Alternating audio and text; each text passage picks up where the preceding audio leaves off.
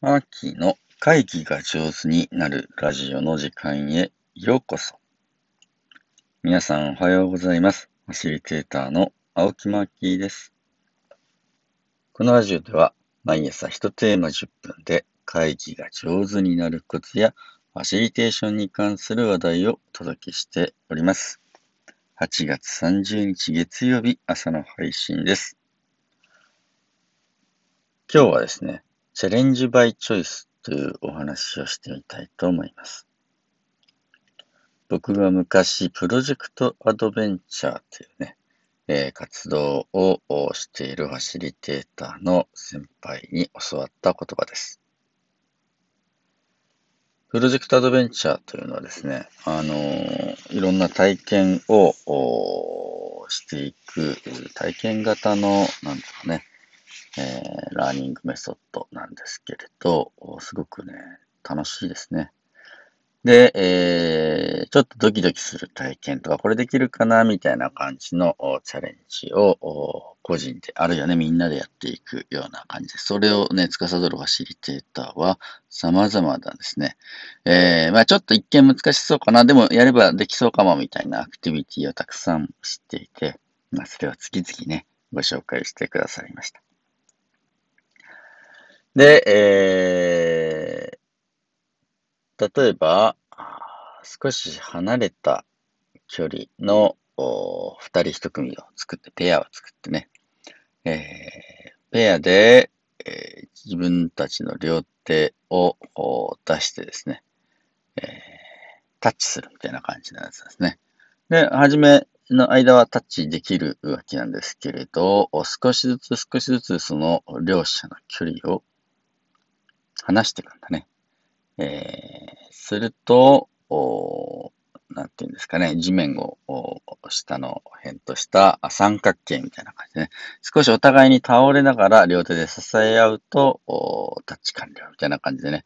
で、だんだんでもそういう距離を取っていくと怖くなってきますね。恐ろしい、怖いな、大丈夫かな、みたいな感じですね。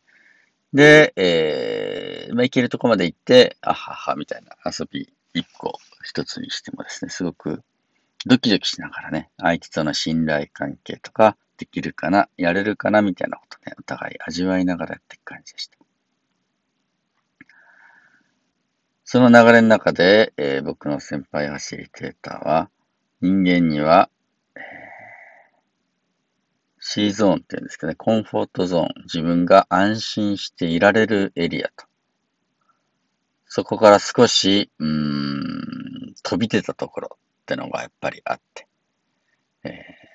人は普通はね、安心した場所にいたいんだけど、何か自分が成長するときとかね、えー伸びていくときっていうのは、その安心ゾーンから一歩出たところ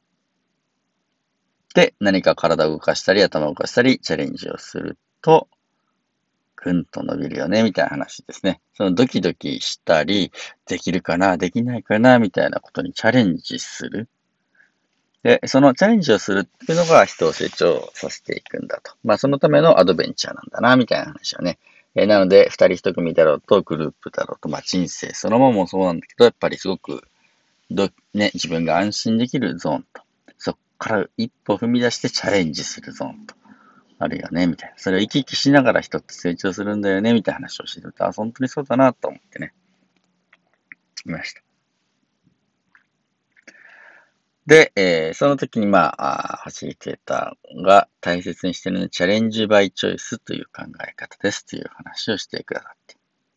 それは、そのチャレンジをするかどうかは本人自身が決めましょうと。自分自身がね、本当に自分やるのかなっていうのをね、自分の心のに問うて、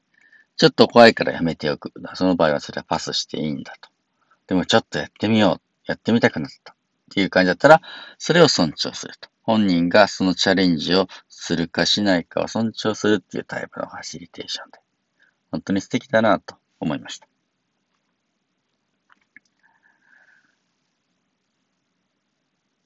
その人が自分でやってみようって思った時にぐぐっと伸びていくっていう感じってやっぱありますよね。で、それと、うーん、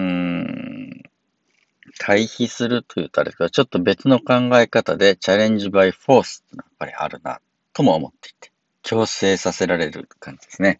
挑戦する、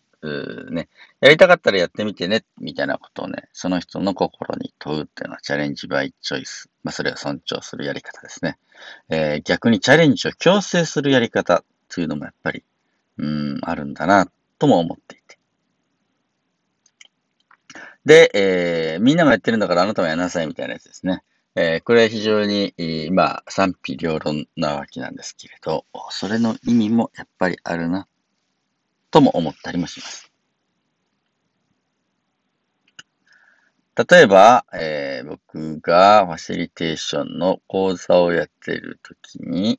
交代でじゃあちょっとファシリテーター実習してみましょう、みたいなことをね、やるわけです。チャレンジバイチョイスを重んじる場合は、どなたかやってみたい方いますか？ちょっと私やってみたいなという方何人か名乗り出て練習してみませんかと言っ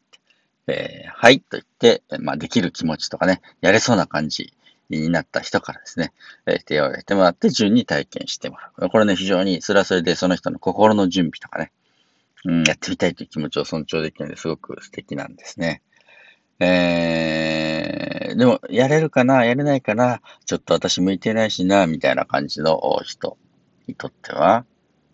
うん、やらずにね、最後まで終わる回というのもあります。僕、あの、全員に、ね、体験しないで終わる回も結構多いんですけれど、やりたかったけど、少し見てました、みたいな感じでね、えー、ちょっと勇気が出ませんでしたっていう風な話もあります。別の回では、チャレンジバイフォースですね。あの、今日は全員にファシリテーターの体験をしてもらいますと。実際ね、あの、チャレンジしてもらいますよ、みたいな感じでね、みんなにね、やれる機会を作るっていう進め方をする時もあるんですね。で、これはこれで、うん、実際やってみて、あ、なるほど、意外とできたとか、ああ、なるほど、みんながやってるからね、私もやってみたけれど、こんな風にできるんだなって思ったみたいな発見があるわけね。この辺、あの、どちらもありだなと思っていて。えー、基本的にはチャレンジバイチョイスを主にするんですけれど、それでは少し尻込みしているなっていう時にですね、えー、ちょっとみんなで、えー、交代でやってみましょう。全員やりますから少し考えてください。え、これね、やっぱり僕両方使ってんだな、と思った次第でありました。皆さんは自分がね、え、指導役とか進行役をするときにどちらをよく使いますかね。あるいは自分が参加者をしているときに、えー、チャレンジバイチョイスで、えー、支えてもらうのと、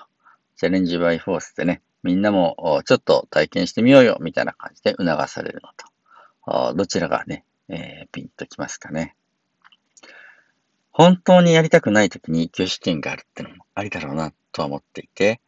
えー、ちょっとやりたくないなという方、やりたくないって言っていただいていいですからね、というふうに、うーん、一枚ね、えー、重しを乗せるというかあ、安全弁をつけておくみたいなことをするときもあります。この辺のさじ加減みたいなもの、非常にファシリテーションの中でやっぱり大事だなと思っていて、みんながのびのびと、